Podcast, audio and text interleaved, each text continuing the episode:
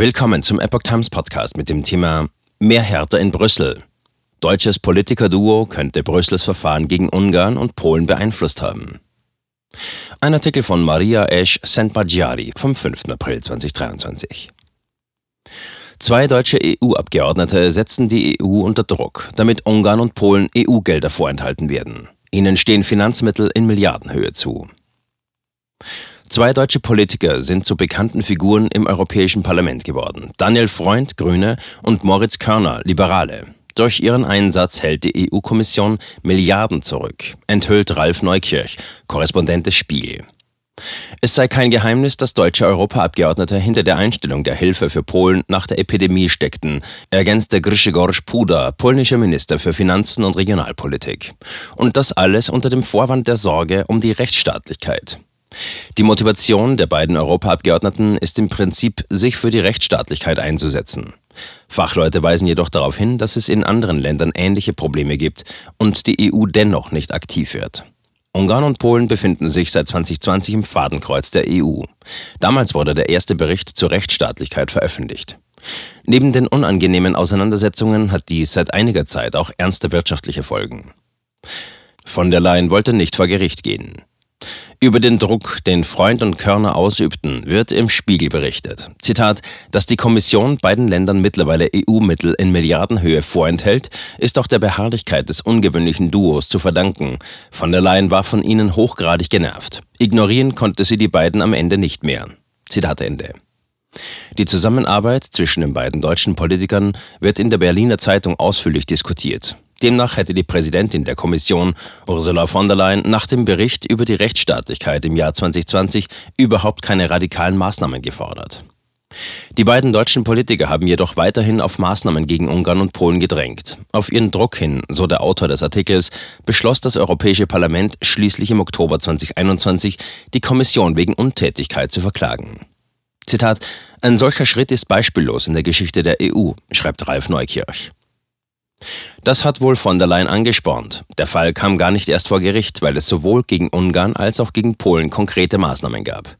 Milliarden Euro der EU-Hilfen wurden von der Kommission eingefroren. Beide Länder haben außerdem immer noch keine Gelder für die Wiederherstellung nach der Pandemie erhalten.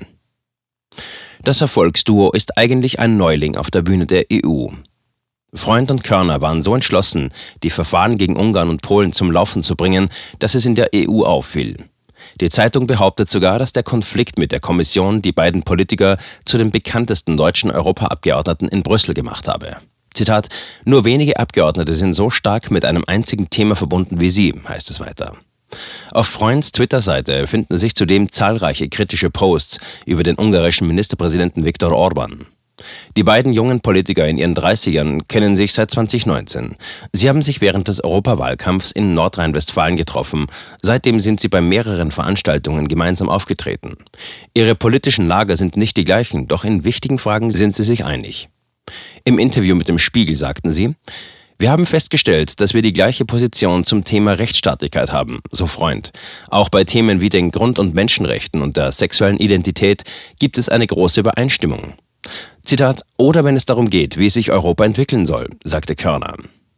Diese gemeinsame geistige Haltung und ihr starker Wille zum Erfolg hat sie in ihrer ersten Legislaturperiode in Brüssel zu starken Lobbyisten gemacht. Wenn Strenge selektiv ist. EU-Politiker sehen das eigentliche Thema, das Vorenthalten der finanziellen Mittel, unterschiedlich. Einerseits wird hinterfragt, ob ein Einfrieren der Mittel wirklich notwendig ist oder ob andere Sanktionen angewendet werden könnten. Andererseits fühlen sich viele dazu veranlasst, das Vorgehen gegen Ungarn und Polen zu missbilligen. Der spanische Publizist und Politikwissenschaftler Sergio Valesco spricht von einem Paradebeispiel für doppelte Standards. Valesco beschreibt das Vorgehen der EU als problematisch. Die EU müsste, wenn sie den gleichen Maßstab auch an andere Mitgliedstaaten anlegen würde, ebenso gegen andere Länder vorgehen, schreibt er in seinem Kommentar in der regierungsnahen ungarischen Tageszeitung Magyar Nemzet. Er nennt vor allem Spanien als Beispiel. In Spanien werden zehn der zwölf Richter des Verfassungsgerichts von Politikern gewählt. Zitat: Wenn in Spanien eine Partei die Mehrheit im Kongress hat, dann hat sie auch die Mehrheit im Senat. Und wenn diese Partei an der Regierung ist, kann sie die zehn Richter selbst ernennen. Kann mir jemand erklären, wo hier die Rechtsstaatlichkeit bleibt, fragt er. Dennoch muss Spanien keine Maßnahmen seitens der EU erdulden. Auch EU-Kommissar Paolo Gentiloni sorgte für Aufregung. Er sagte im Januar 2022, dass die EU-Gelder Ungarn wegen der Verabschiedung des Kinderschutzgesetzes nicht erreichen würden. Zitat, das ist aber ein Verstoß gegen die geltenden EU-Regeln und Verträge, denn für Bildung sind die Mitgliedstaaten zuständig, nicht die Europäische Union, kommentierte Valesco. Das Phänomen sei also offenbar nicht auf rechtliche, sondern eher auf politische Bedenken zurückzuführen, meint der spanische Politikwissenschaftler. Warum aber gerade Ungarn und Polen? Diese Länder unterscheiden sich laut Walesko vor allem dadurch von anderen Mitgliedstaaten. Zitat, dass sie nicht der progressiven liberalen Agenda des westeuropäischen Mainstreams folgen, sondern ihren eigenen politischen Weg gehen. Sie wollen keine über ihnen stehende supranationale Organisation und verurteilen auch den Einwanderungsplan von George Soros, der den europäischen Bürokraten ebenfalls ein Dorn im Auge ist. Zitat Ende. Auf dem Sprung zur Einigung. Ende März erhielt der ungarische Ministerpräsident die Information, dass eine Einigung, die 28 Milliarden Euro an EU-Geldern freisetzen würde, zum Greifen nahe ist. Es wird erwartet, dass in der zweiten Hälfte dieses Jahres zumindest 5 Milliarden Euro zur Verfügung gestellt werden, um Ungarn bei der Erholung von der Pandemie zu helfen. Die ungarische Regierung rechnet damit, dass sie in den kommenden Monat auch mehr als 20 Milliarden Euro erhält. Diese Gelder stammen aus dem sogenannten Kohäsionsfonds der EU. Sie wurden eingefroren, weil sie Bedenken hinsichtlich der Unabhängigkeit der Justiz und der Nichteinhaltung der EU-Grundrechtecharta einschließlich LGBTQ-Rechte, akademische Freiheit und Asylrechte hatte.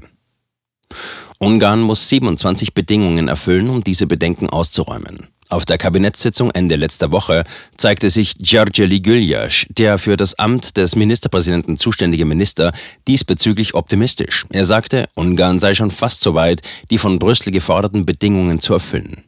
Der Minister zufolge gebe es keine rechtliche Grundlage für Brüssel für eine weitere Blockade. Auch für Polen könnte eine Auszahlung der eingefrorenen EU-Gelder in der zweiten Hälfte dieses Jahres beginnen.